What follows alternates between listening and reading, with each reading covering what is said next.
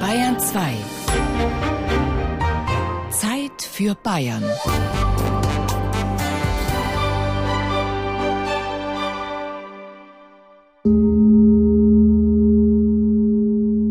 Mir geht es so, dass es mir besser geht, seit ich meditiere, als bevor ich meditiert habe. Glücklicher, zufriedener, ausgeglichener bin.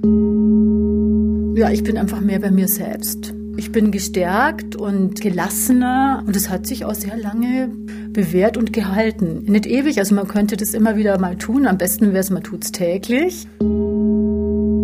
Das setzt natürlich voraus, dass es eine Zeit lang betrieben wird und dass man das immer wieder macht, dass man konsequent an der Sache dran ist.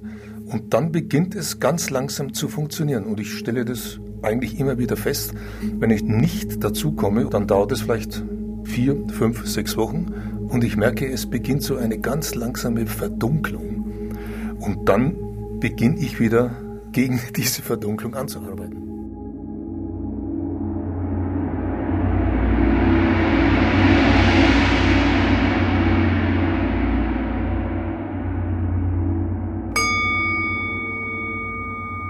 Der alte Weg.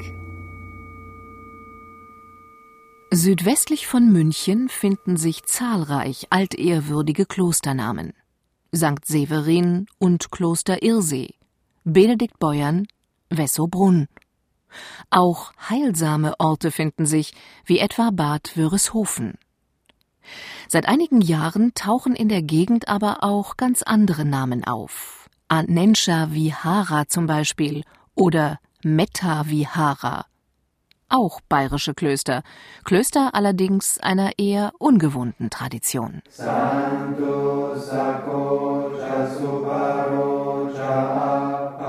Anenja Vihara ist ein Bhikkhuni-Trainingskloster der Theravada-Tradition und folgt den Standards des Dhamma Vinaya. Bhikkhuni, Theravada, Dhamma Vinaya das klingt seltsam zwischen Ortsnamen wie Buchenberg, Schwarzerd oder Eschach-Ried.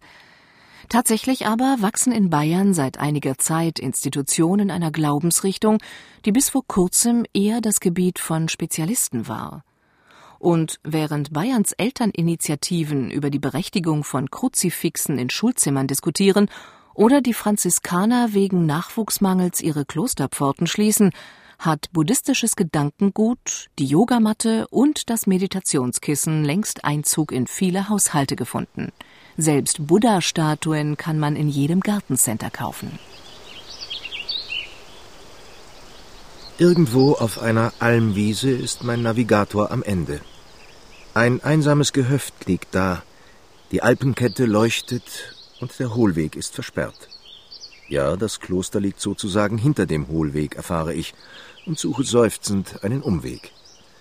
Dann, nach abenteuerlicher Fahrt durch dichten Wald, stehe ich vor einem Gebäude, das wie eine Skihütte aussieht, mit Holzstadel und Nebengebäuden.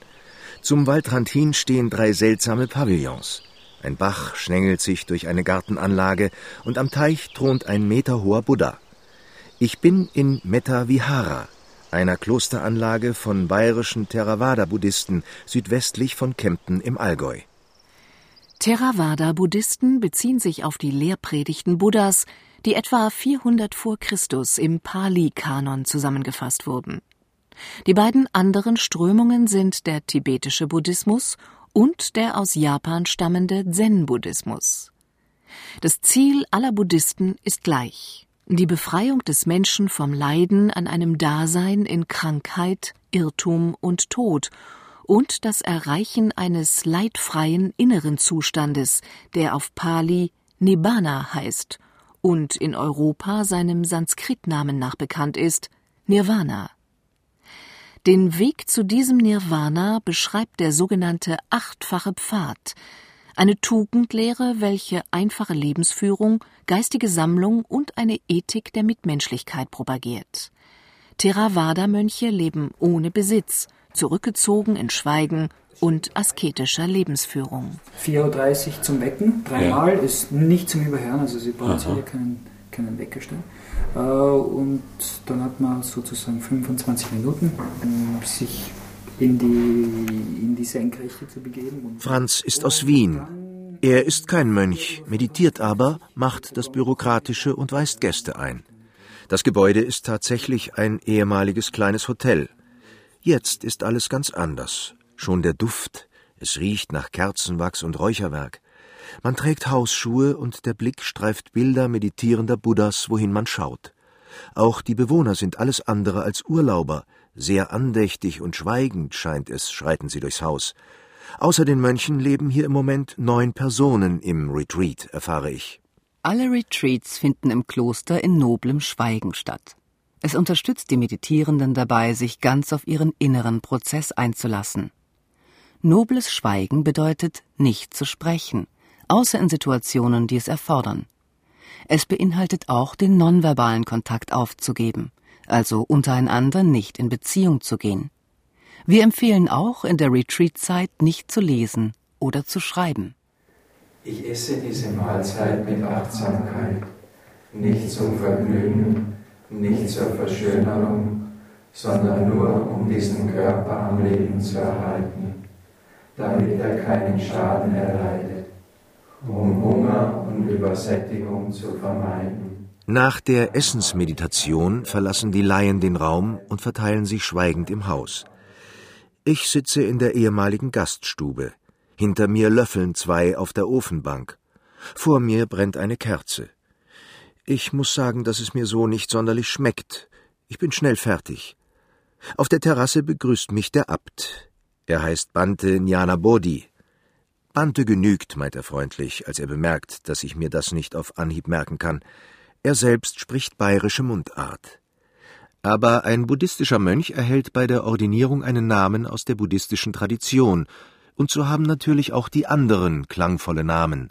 Bante Kachayana heißt einer und ein dritter heißt Anuradha. Oder war es Anuruda? Also das ist eigentlich nicht üblich, dass man äh, seinen Namen selbst aussuchen darf, aber äh, ich bin in Sri Lanka ordiniert und da sind die Westler nicht so häufig, die sich ordinieren lassen. Und deswegen hat äh, mein Abt mich gefragt, was ich denn für einen Namen haben möchte. Und da habe ich mich für den Anuruddha entschieden, was wesentlich verursacht wurde von einer Lehrrede. Der Buddha kam von einem Ort, wo die Mönche sich fürchterlich gestritten hatten. Bis aufs Messer, wie es so heißt. Mit Worten wie mit Dolchen hätten sie gekämpft. Hm. So, und nun kam er zu den dreien, drei Freunde schon aus Jugendzeit. Das war dieser Anuruddha, der andere hieß Nandiye und der dritte Kimbila. Und der Buddha fragte die drei, wie lebt ihr denn sozusagen, wie geht's euch denn? Und dann äh, beschrieben die alle drei, sie würden zusammenleben, wie Milch und Wasser sich vermischt. Der Anuruddha sagt, wir sind verschieden im Körper, aber wir sind eins im Geist. Und das hat mich also dermaßen fasziniert, diese Möglichkeit, mal so miteinander umgehen zu können, dass ich darum gebeten habe, diesen Namen zu kriegen. Und wie gesagt, mein Abt war freundlich genug, mir den auch zu gewähren. Kachayana ist der Bibliothekar. Er sitzt zwischen Bücherregalen am Laptop und gäbe, wenn die gelbe Robe nicht wäre, eigentlich ein recht zeitgemäßes Bild ab. Auf einem niedrigen Tischchen neben ihm ist ein holzgeschnitztes Figurenspiel aufgebaut, Buddha in der Sänfte. Wir haben das in Burma anfertigen lassen und nehmen es mit in die Schulen, erklärt Kachayana. Schließlich kennen die jungen Leute hier christliche Krippen. Warum soll man nicht mal eine buddhistische dagegen setzen? Abseits der alltäglichen Realität im Palast seines Vaters erzogen, soll Siddhartha Gautama, der damals noch nicht Buddha war, recht wenig von der Welt gewusst haben. Bei einer Ausfahrt wurde der junge Prinz dann aber so erschüttert vom Anblick eines Kranken, eines Greises und eines Toten, dass er von nun ab keine Freude mehr an Festen und fürstlichem Leben fand, schließlich den Palast verließ und Bettelmönch wurde. Er fand, wie es in der Legende heißt, schließlich die Erleuchtung, nicht durch Fasten und Beten allerdings, sondern durch eine Schale Reis, die ihm eine Frau anbot, als er hungernd und meditierend unter einem Baum saß.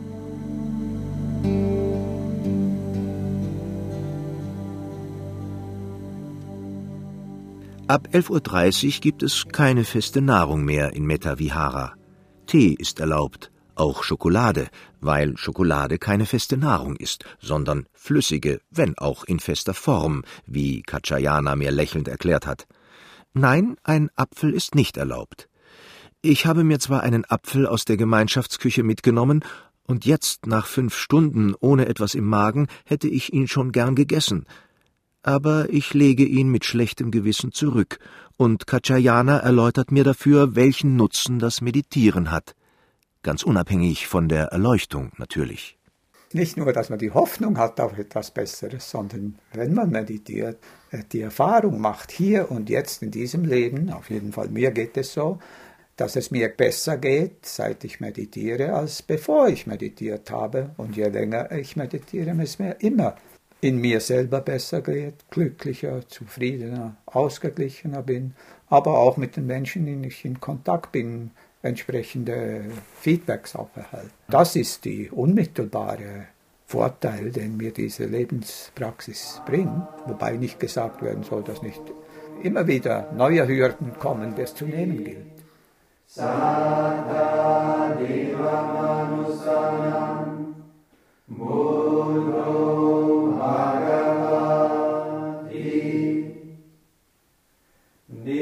das Wesen des Erwachten, Zerstörer alles Unreinen. Was aber, ihr Mönche, ist die Wahrheit vom Leiden?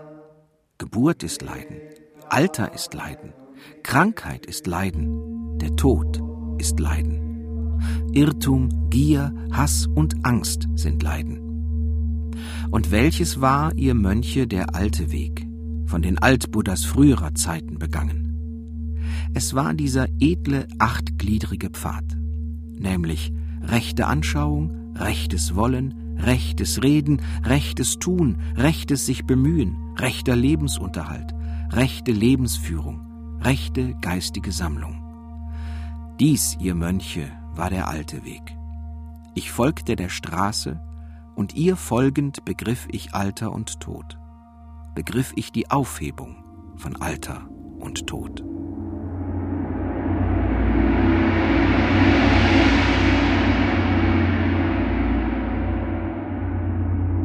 Dem Klang eines solchen Gongs entkommt keiner.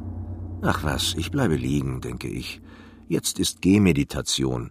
Keiner merkt, ob ich die nächste halbe Stunde irgendwo auf und ab gehe. Aber das geht natürlich nicht, denn der, der den Gong geschlagen hat, ist noch früher aufgestanden als ich, nur um ihn für mich zu schlagen, und jetzt bereitet er vielleicht schon den Meditationsraum vor, zündet die Kerzen an. Ach, es ist mühsam auf dem achtfachen Pfad. Eine volle Stunde meditieren ist veranschlagt, vor dem Frühstück. Ob ich das überhaupt aushalte? Aber die Meditation ist das Kernstück, wie mir der Abt selbst erläutert hat. Eine Achtsamkeitsübung.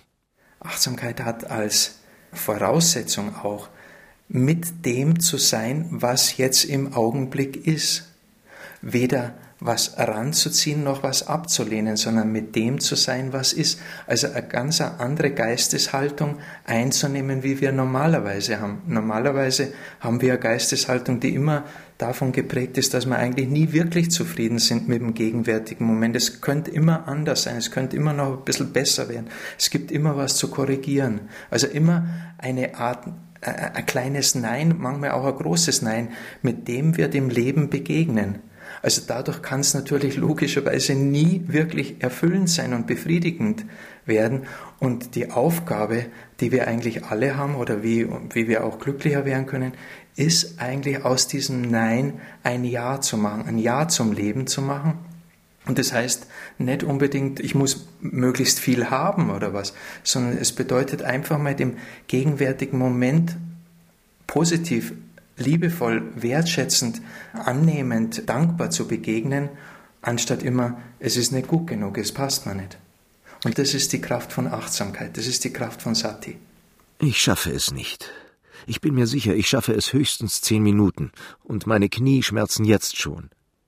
Ich sehe nach vorn, wo der Abt sitzt und sich nicht bewegt. Und ich sehe einen der Mönche auf einem Stuhl meditieren. Es ist ein Tscheche, es ist überhaupt sehr international hier. Wien, Tschechien, der Schweizer Bibliothekar, der da sitzt wie eine kleine Statue. Nur ich sehe verstohlen auf die Uhr. Vorn sitzt die Buddha-Figur und dahinter leuchtet das große Dreiecksfenster zur Nacht, die sich eben in den Tag wandelt.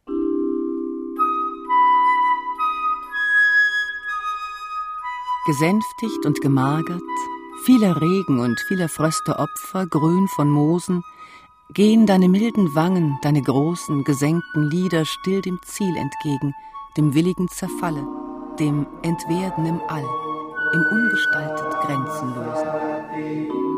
Noch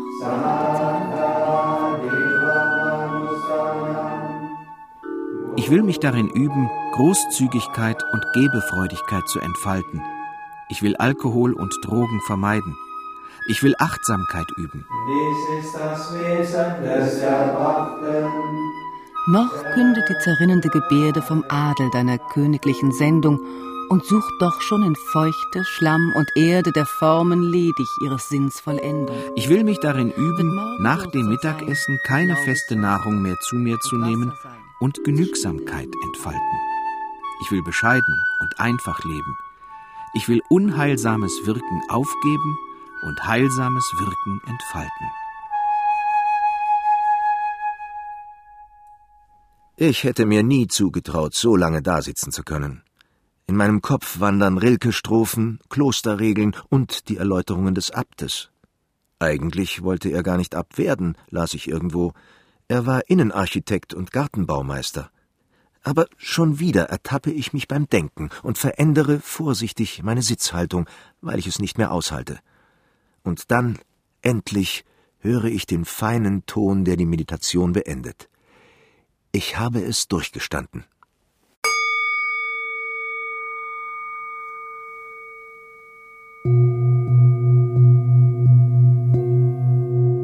Der Zen-Weg Der Buddhismus hat von Nordindien aus seinen Weg durch Nepal, China und Japan genommen, bevor man ihn im 19. Jahrhundert auch in Europa wahrnahm. Brian H. Hodgson, britischer Gesandter am Hof in Nepal, arbeitete als erster mit buddhistischen Texten und 1844 erschien Eugène Bournouves Introduction à l'histoire du bouddhisme, eine Einführung in die Geschichte des Buddhismus, in der erstmalig einige von Buddhas Lehrreden zitiert wurden. Im deutschsprachigen Raum ist der bekannteste Buddhist der Philosoph Arthur Schopenhauer, der den Zeichner Wilhelm Busch, aber auch Friedrich Nietzsche beeinflusste. Im 20. Jahrhundert sind es Hermann Hesse, Thomas Mann und Ernst Bloch. Von entscheidender Bedeutung für Deutschland wurde schließlich das Buch Zen in der Kunst des Bogenschießens des Philosophen Eugen Herigel, das den Buddhismus in seiner japanischen Gestalt populär machte. Zen und Zazen sind heute weithin bekannte Begriffe und die eng mit dem Zen zusammenhängenden Künste des Ikebana, der Zen-Malerei und der Gartenkunst hatten hohen Einfluss auf europäische Kunst, Architektur und den Lebensstil. Das Kernstück des Zen aber ist Zazen, also die Zen-Meditation.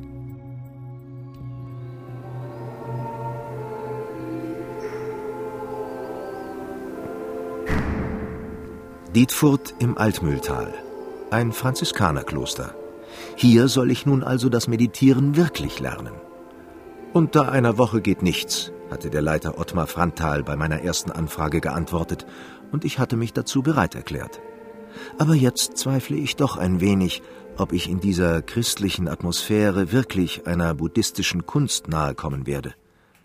Auch Ottmar Frantal sieht eher wie ein Franziskaner aus, aber nach der Besichtigung der Meditationshalle und den ersten Stunden in Dietfurt bin ich doch recht angetan. Es ist, als wäre Japan nach Bayern gekommen. Ein Zen-Garten mit malerischer Kiefer, alles licht und hell und 56 Teilnehmer. Nach Metavihara bin ich geradezu verwirrt von so viel Verkehr. Für die Einführung der Zen-Praxis in Europa ist der Jesuitenpater Enomia Lassalle verantwortlich, der seit 1929 in Japan missionierte und nach dem Krieg Schüler des japanischen Zen-Lehrers Yamada Koun Roshi wurde. Zurückgekehrt nach Europa begann er Vorträge über Zen zu halten und bereiste in den 70er Jahren bayerische Klöster wie Benedikt Beuern, Münster-Schwarzach und Dietfurt. Lassalle wurde von kirchlichen Kreisen stark angefeindet. Sein Werk kam auf den Index und erst nach dem Zweiten Ökumenischen Konzil konnte er sich rehabilitieren. Dann aber war sein Erfolg durchschlagend und zusammen mit dem Franziskaner Viktor Löw baute er Kloster Dietfurt zum Meditationshaus für christlich inspirierten Zen aus. Als Zen-Lehrer heißt Ottmar Frantal Shohuken. Ansonsten ist Zen in Dietfurt doch recht eng mit der Feier der Eucharistie verbunden und es gibt die Leibarbeit. Denn einfaches Dasitzen ist die Meditation nicht. Schon die verschiedenen Arten des Sitzens, das hier Seshin heißt, der klassische Lotussitz, der halbe Lotussitz, der burmesische Sitz, der Fersensitz auf dem japanischen Zafu, der auch für Europäer mit steiferen Knien geeignet ist, das Sitzen auf Stuhl und Meditationsbänkchen und schließlich die Gehmeditation. Sie heißt Kinhin und kommt mir zunächst vor wie ein zeitlupenartig langsames Gehen bedächtig und meine Hände auf ganz neue, eben Kinhin-Art zusammengelegt, füge ich mich in die Runde und beobachte die anderen. Wie unterschiedlich Menschen doch gehen und welche Schlüsse man doch zieht, wenn man nicht mit ihnen reden darf. Das Wichtigste bei all dem aber ist die Eutonie. Das Wort Eutonie kommt aus dem Griechischen und setzt sich zusammen aus Eu, Wohl, und Tonus, Spannung, heißt einfach Wohlspannung und bedeutet, dass man die für den Augenblick oder für die jeweilige Tätigkeit richtige Spannung hat, angemessene Spannung hat. Beim Sitzen würde ich so sagen, erstmal ist es wichtig, dass Sie im Lot sitzen, dass Sie aufgerichtet sitzen, dass Sie auch da die Sitzhöcker spüren und indem die Sitzhöcker mit Kraft nach unten gehen, dass wenn sie das Gewicht nach unten abgeben, dann ähm, spüren sie wie eine Gegenkraft, die sich von unten nach oben aufrichtet. Ursula Xylander ist keine Euthonielehrerin, wie sie gleich betont. Vielmehr begleitet sie die Meditationen mit einem Konzept, das wie Morgengymnastik im nebligen Zen-Garten beginnt und bei der Haltungskorrektur in der Meditationshalle endet. 56 Menschen liegen und stehen und gehen, als ob sie es nie getan hätten. Wir gehen mit Körnersäckchen auf dem Kopf durch den Raum, wir achten auf unseren Atem bei Eile und bei Langsamkeit, wir lernen, dass ein Fuß drei Auflagepunkte hat. Die Leiterin trägt ein Teilskelett von Teilnehmer zu Teilnehmer, zeigt, wie wir normalerweise sitzen und wie man beim Seshin sitzt. Sie zeigt auf die Beckenknochen, die Sitzhöcker.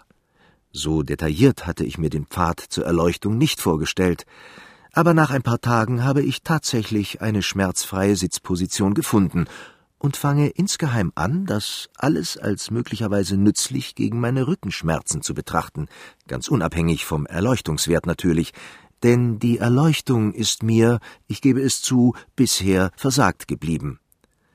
Wie üben Sie eigentlich? fragte mich der Leiter beim Einzelgespräch, und ich verstehe zuerst nicht. Ja, wenn Sie so da sitzen, was passiert dann? Was denken Sie? Das sieht man Ihnen nämlich an, dass Sie denken. Vergessen Sie Ihr Ich. Zählen Sie Ihre Atemzüge, das hilft. Und dann sagt er noch, vollständige Präsenz. Ich bin sehr verwirrt. Wie soll ich präsent sein, ohne ich zu sein?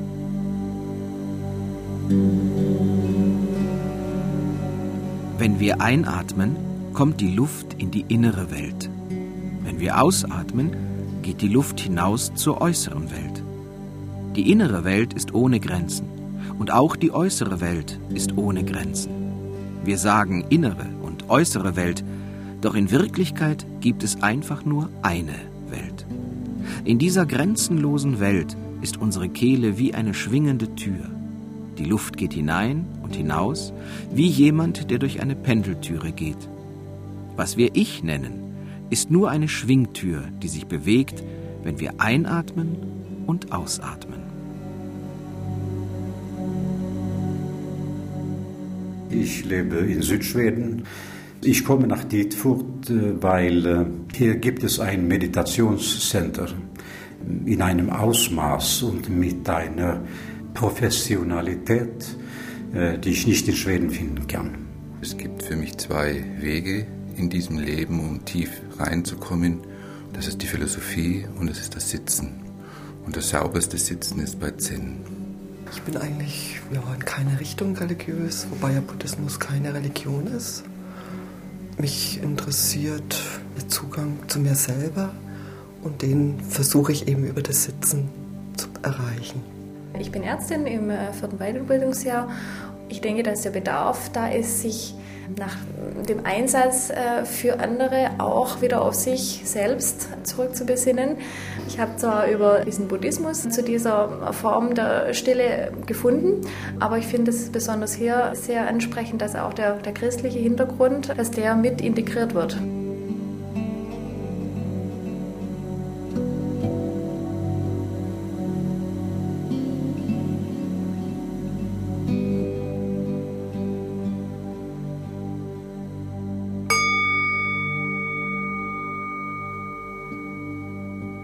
Gespräche mit Meistern.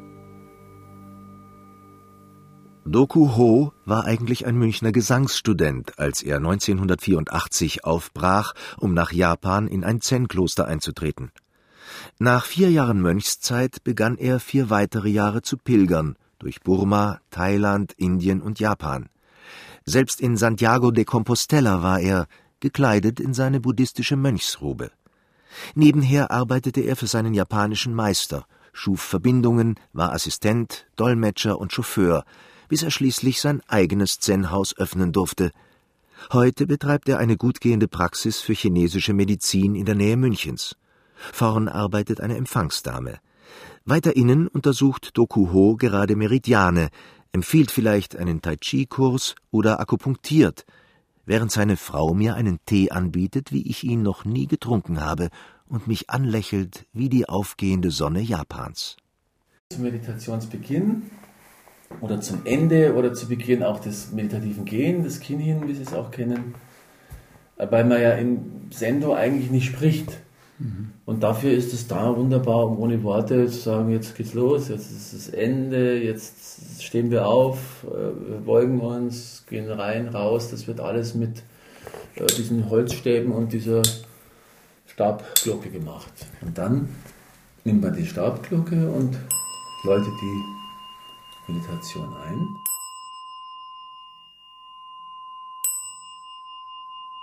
Danach ist dann Stille. Keine Bewegung, am besten im Äußeren sowie im Inneren, obwohl das Innere wahrscheinlich das Schwierigere ist. Was hat Doku Ho auf seinen Weg gebracht? Und was unterscheidet seinen Alltag von dem nicht meditierender Menschen? Ich sehe, ich bin doch wieder bei meiner Frage, wohin führt der Zen-Weg, das Meditieren, außer zu einer gut gehenden Praxis natürlich. Mein Ziel ist schließlich immer noch die Erleuchtung. Vielleicht kann man sich das so vorstellen wie einen Berg. Erst bin ich da im Tal unterwegs, im Zen nennt man das kleines Ich. Und ich sehe nur meine Wichtigkeiten, meine Sorgen, also alles, was sich um mich dreht. Und wenn ich jetzt mich auf den Weg mache, dann geht man so ein Stück raus und sieht das Ganze vielleicht ein Stück mehr von der Bergspitze.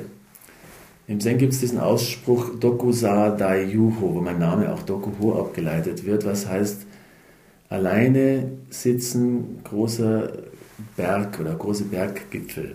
Und wenn ich dann, bei uns sagt man, das mit mehr Abstand sieht, dann sehe ich vielleicht nicht nur meinen kleinen Aspekt, den ich will und nicht will, sondern ich sehe äh, die größeren Zusammenhänge mehr. Und dann habe ich die Chance von diesem, das nennt man Daiga oder großes Ich, dann habe ich die Chance, noch einen Schritt weiter zu gehen in dieses leere Ich, in dieses Muga, wie es heißt, oder wie es die Taoisten ja auch nennen, weil Zen ja auch doch durchaus vom Taoismus beeinflusst ist, Tienga, das Himmels-Ich.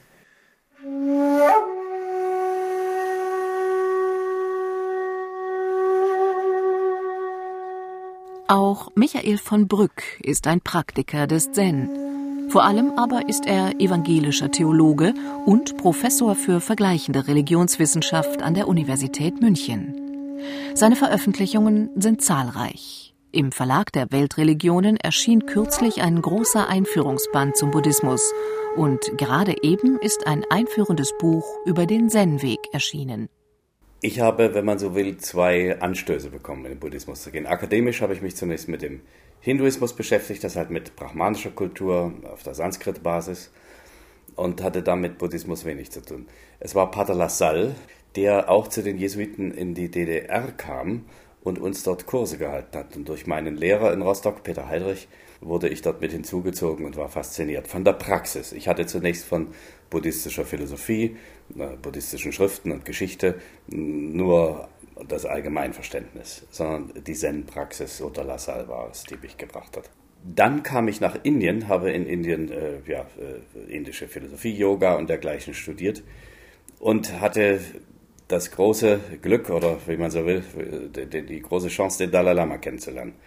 Und durch diese persönliche Begegnung und die Ausstrahlungskraft äh, dieses Mannes bin ich dann in die buddhistische Tradition tiefer eingestiegen. Das heißt, ich habe die Schrift studiert, habe mich mit der Geschichte beschäftigt, Bücher dazu geschrieben und äh, mich mit dem tibetischen Buddhismus dann auch in besonderer Weise befasst. Aber meine Praxis ist immer das Zen geblieben. Ich bin dann auch nach Japan gegangen, hatte in Japan in einem Kloster länger gelebt und dort einen Zen-Meister aus der Rinzai-Tradition, äh, dem ich bis zu seinem Tode vor zwei, drei Jahren dann auch als Schüler zutiefst verbunden geblieben bin. Ein luftiges Büro in der Morgensonne, eine freundliche Sekretärin und Michael von Brück, der nichts Professorales hat, sondern eher wirkt wie ein freundlicher Schriftsteller, der gerade mal vorbeischaut. Die Frage, ob er Buddhist sei, beantwortet er mit einem diplomatischen Lachen. Was bietet der Buddhismus, frage ich ihn, was das Christentum, das Judentum oder der Islam den Europäern nicht bieten? Auf der einen Seite fasziniert das Fremde.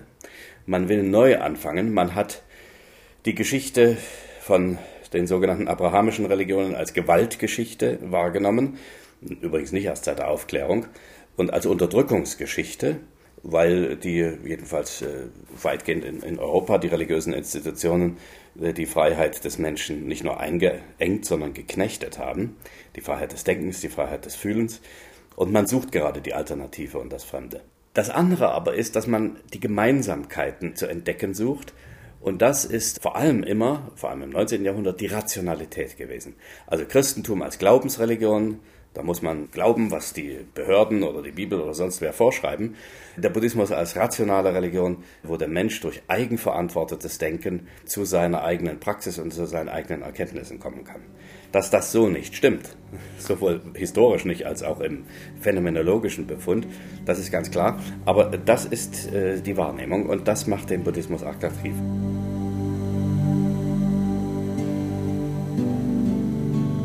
Die Praxis des Zen vollzieht sich in mehreren Schritten. Durch fokussierte Konzentration auf die unbedingt korrekte Sitzhaltung und den willentlich nicht gesteuerten Atem werden psychosomatische Energien gebündelt. Danach wird eine nicht fokussierte Achtsamkeit des Bewusstseins angestrebt, die nicht an irgendein Objekt mit räumlich oder zeitlich gebundenen Merkmalen gebunden ist, sondern eine über den Raum ausgebreitete Wachheit und eine Wahrnehmung der Gleichzeitigkeit aller Erscheinungen darstellt. Ziel der Meditation schließlich ist Weisheit. Weisheit bedeutet, jenseits von begrifflichen und emotional gefärbten Projektionen eine Bewusstheit und Einsicht in die Wirklichkeit, wie sie ist, zu erreichen. In einem meist als plötzlich erlebten Durchbruch, japanisch Kenjo oder Satori, werden alle Widersprüche und Dualitäten aufgelöst, die das rationale Bewusstsein kennzeichnen, und alle Phänomene der Welt erscheinen in ihrer Einheit, ohne dass dabei die Vielheit und Besonderheit der einzelnen Erscheinungen verschwinden würden.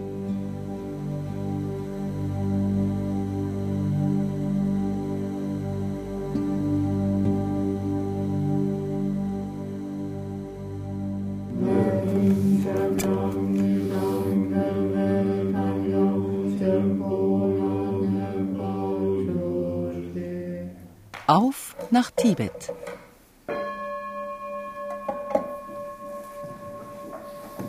In der ehemaligen Zwergschule des Ortes Jägerndorf in Niederbayern gibt es ein Institut, das Kündröll Pünzock Ling heißt. Im ehemaligen Schulhof blühen die Rosen. In der Aula gibt es Hausschuhe. Ansonsten ist man hier offenbar gleich unter Freunden. Günther empfängt mich und führt mich zu meinem Zimmer. Im Essensraum geht es lebendig zu, und ich atme auf. Kein Schweigeprogramm. Ich sitze leger neben dem Lama, der Öser heißt und eine rote Robe trägt und sich wie ein Kursleiter gibt. Fast wie Volkshochschule, denke ich. Aber doch ist wieder alles ganz anders, Vor meinem Zimmerfenster wehen tibetische Fahnen und im Winkel liegt ein Meditationskissen. Und auf einer Art Altar stehen Schalen mit gelbem Reis, in dem seltsamste Dinge stecken. Duftölgläschen, Räucherstäbchen, eine Papierblume. Diese verschiedenen Opferschalen, die sind aus dem Indischen übernommen. Die ersten beiden sind Wasseropferungen, Wasser zum Trinken, Wasser zum Waschen der Füße und dann die folgenden sind alles Opferungen an die Sinne.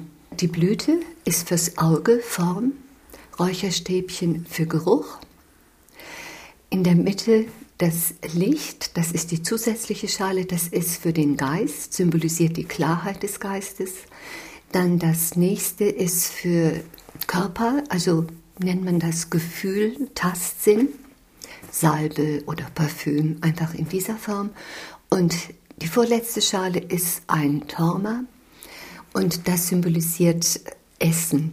Und die kleine Muschel, es können auch andere kleine Instrumente sein, ist fürs Gehör, das ist Musik. Die Leiterin des Seminarzentrums heißt Canschub und ist eine echte Europäerin. Geboren in Slowenien, verbrachte sie ihre Jugend in Wuppertal, war zwölf Jahre buddhistische Nonne in Frankreich und ist nun in Deutschland. Sie spricht drei Sprachen und verwendet die tibetischen Ausdrücke ihrer religiösen Tradition wie selbstverständlichste Vokabeln. Das Seminarzentrum stehe in der Linie des 17. Karmapa Lama, erläutert sie, geht dann zum Gyalva Karmapa über und erzählt von Gendün Rinpoche und Avalokiteshvara. Mir schwirrt der Kopf. Aber ich lächle Chanchup tapfer ins Gesicht und beschließe, mich zu informieren. Im tibetischen Buddhismus hat sich zu den ursprünglichen Überlieferungen buddhistischer Lehrreden, dem sogenannten kleinen Fahrzeug oder Hinayana, eine Reihe von Sutren, Mantras und Legenden gesellt, die man in ihrer Gesamtheit als das große Fahrzeug oder auch Mahayana bezeichnet. In Tibet konkurrieren seit dem 15. Jahrhundert Traditionslinien von geistigen Führern bzw. Bodhisattva-Inkarnationen. Die bekannteste ist die Linie der in Europa populären Linie des Dalai Lama. Die Linie des Karmapa-Lamas bezieht sich auf das Samadhiraya Sutra.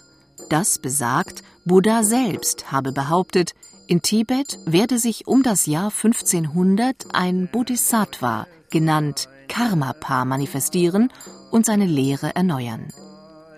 Der heutige 17. Karmapa-Lama wurde 1992 erkannt und gilt neben dem Dalai Lama und dem Lama der Panchem-Linie als drittwichtigster geistiger Führer der Exiltibeter. Da er ursprünglich von der chinesischen Regierung anerkannt war, muss er sich bis heute gegen den Verdacht wehren, er sei Teil eines Planes Chinas, buddhistische Klöster zu kontrollieren. Unser hoher Besuch war der 17. Kammerpa, Trinletaye Dorje, und das war bei seiner ersten Europareise. Und das war für uns schon was ganz Besonderes. Wir fühlten uns einfach so beschenkt, er war damals noch nicht mal 17, knapp 17 Jahre alt.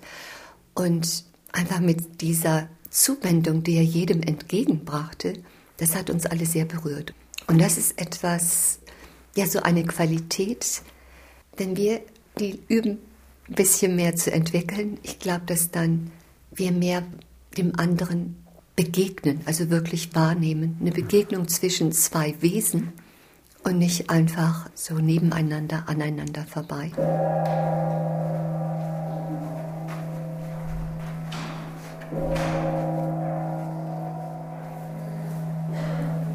Also der Vortrag hat denselben Titel wie auch der Kurs, nämlich eine Einführung in die Kunst des Meditierens im Sitzen, Stehen, Gehen und Liegen. Und das sind genau die vier Haltungen, die wir. Der Tag beginnt auch in der Traditionslinie des 17. Karmapalama nicht mit dem Frühstück, sondern mit der Meditation. Zehn Minuten, sagt Lama Öser. Mehr kann ein Anfänger nicht schaffen. Beim richtigen Meditieren. Denn ohne Effekt einfach dasitzen, das können Sie natürlich stundenlang. Und die Genauigkeit kann beliebig gesteigert werden. die Zähne um Haaresbreite auseinander, die Zunge liegt am Gaumen, die Augen blicken bei erhobenem Kopf im 45-Grad-Winkel zu Boden. Nach dem Frühstück ist Arbeitsverteilung. Meine Arbeit in der Traditionslinie des 17. Karmapalama ist Unkraut jäten.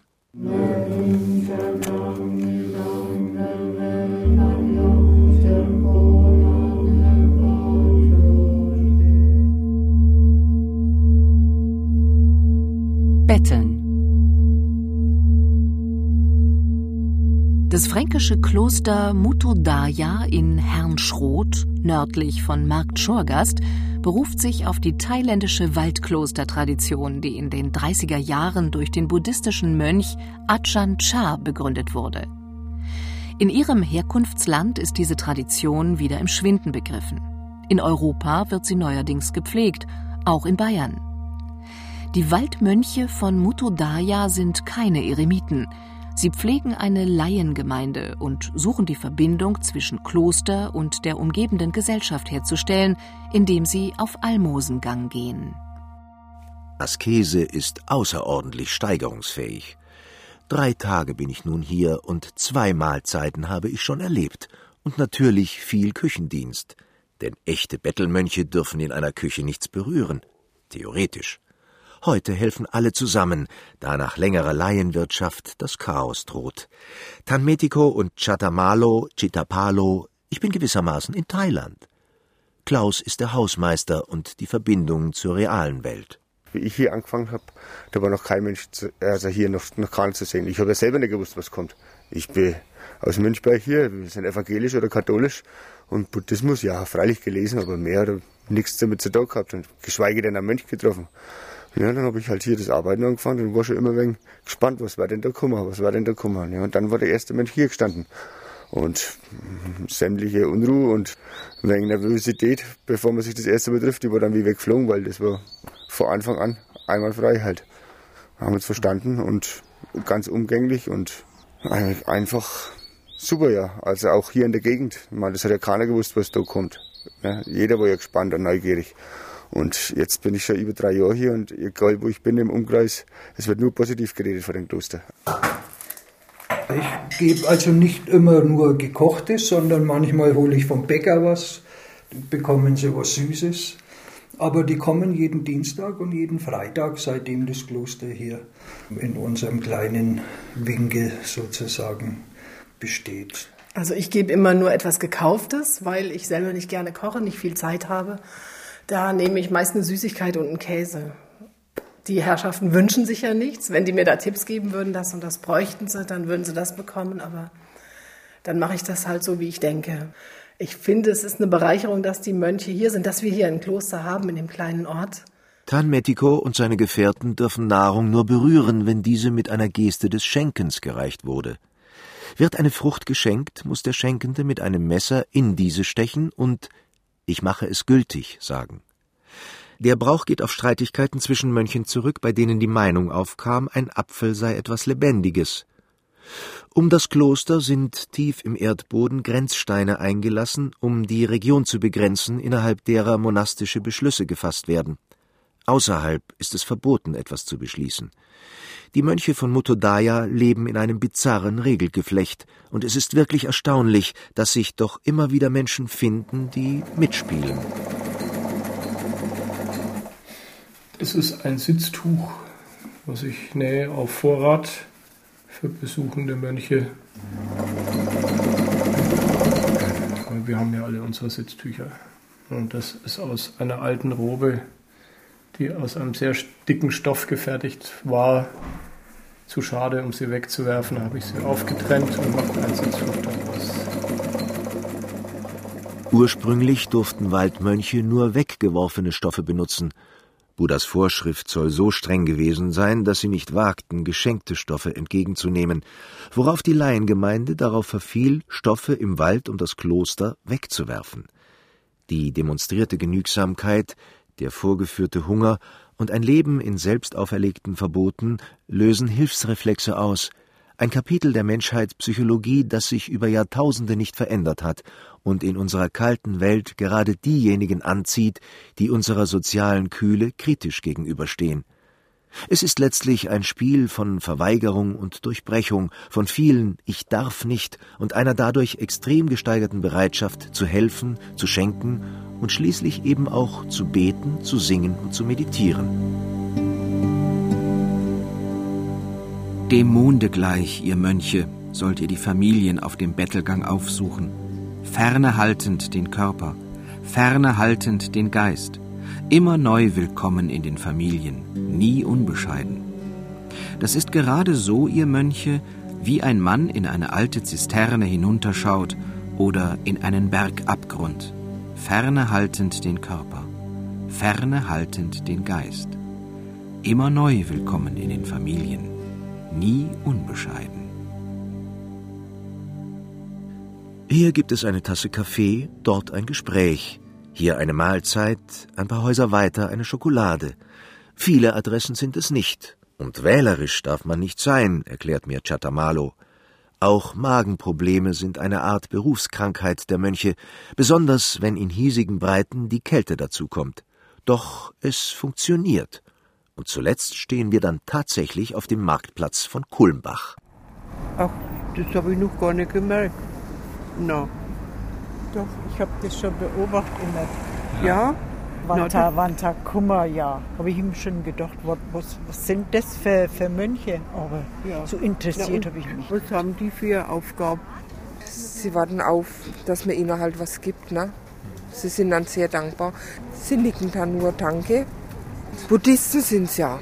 Stehen da und fertig. Wenn sie meinen, wollen sollen ihren Glauben so vertreten, dann sollen sie es machen. Wir haben Glaubensfreiheit. Jeder kann tun, was er will in der Beziehung. Gott sei Dank.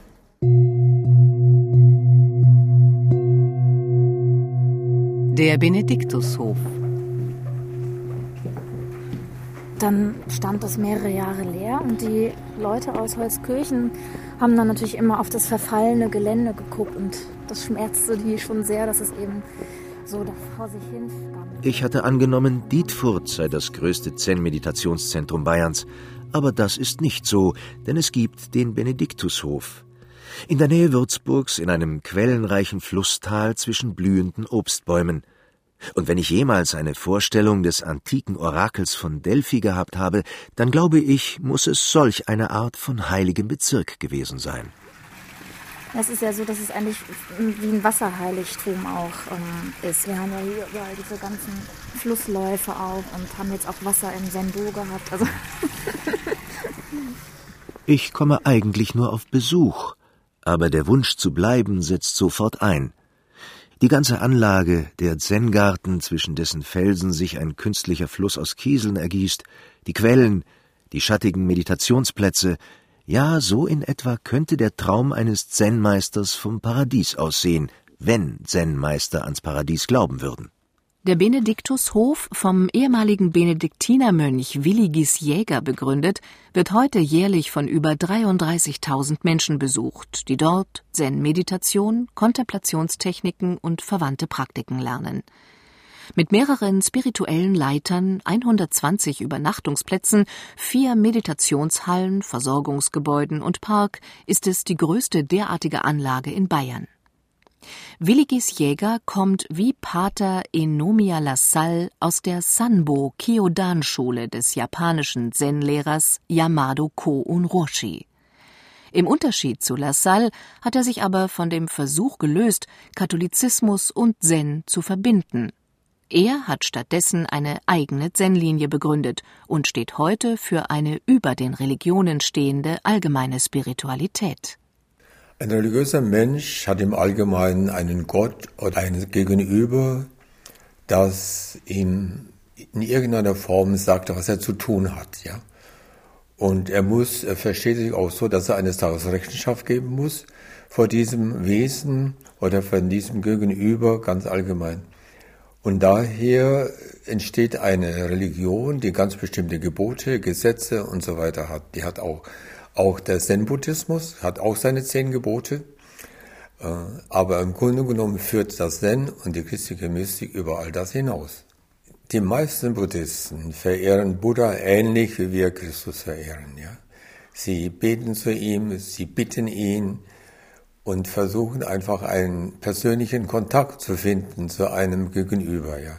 Aber das ist nicht der Kern des Zen. Und das übersteigt auch die christliche Mystik. Man sucht nicht einen personalen Kontakt, man versucht eine Erfahrungsebene, die das Personale entgrenzt. Wir sitzen in der Bibliothek. An den Wänden die Bücher. Nicht nur Buddhismus, sondern auch Philosophie. Nietzsche, Schopenhauer, Kant, Ken Wilber. Und auch in diesem Gespräch komme ich wieder auf meine Frage zurück. Wohin führt die Meditation? Was erfahre ich? Und wie soll man benennen, was man offenbar rational nicht fassen kann? Muss ich hier nicht auch bloß wieder glauben? Das ist die Schwierigkeit. Eine solche Erfahrung kann ich nicht mehr benennen. Es ist eine Erfahrungsebene jenseits unserer Personalität, Rationalität. Ich kann nichts beweisen, ich kann das nur erfahren, ja. Und jeder, der diese Erfahrung gemacht hat, der weiß darum, ist überzeugt davon, ja. Aber das einem, der die Erfahrung nicht gemacht hat, zu vermitteln, ist ungeheuer schwer, weil er immer in seiner rationalen, personalen Überzeugung stehen bleiben muss, im Grunde genommen, wenn er nicht ausbricht daraus. Ja. Ich muss mich auf den Weg machen um aus meiner personalen, rationalen Eingrenzung herauszufinden, wie das die christliche Mystik geschafft hat, aber auch der Zen geschafft hat. Ja. Diese Welt ist ja viel mehr, als unsere Sinne, unser Verstand begreifen kann. Im Grunde genommen ist der Verstand, der uns Menschen macht, etwas Kostbares ist, eine Eingrenzung. Es gibt eine Ebene, die herausführt aus dieser Eingrenzung. Und für mich ist diese Ebene die nächste Ebene unseres Menschseins. Wir haben uns entfaltet aus einem prähominiden Vorbewusstsein in ein magisches Bewusstsein, in ein mythisches Bewusstsein. Da gab es Götter Gottheiten, die das alles regieren, belohnen, bestrafen. Uns weiterentwickelt in das mentale Bewusstsein, mit dem wir jetzt da sind. Aber da bleiben wir nicht stehen. Warum sollten wir stehen bleiben? Wir werden uns weiterentfalten, weiterentwickeln aus dieser rationalen Eingrenzung heraus in eine Erfahrungsebene, die uns mehr sagt über das, was wir sind und was diese Welt bedeutet. Es dauert wahrscheinlich noch einige Zeit, bis sich unsere Spezies dahin entwickelt hat. Aber ich hoffe und wünsche und bin auch überzeugt, dass wir eines Tages so weit kommen werden, falls wir uns nicht vorher umbringen.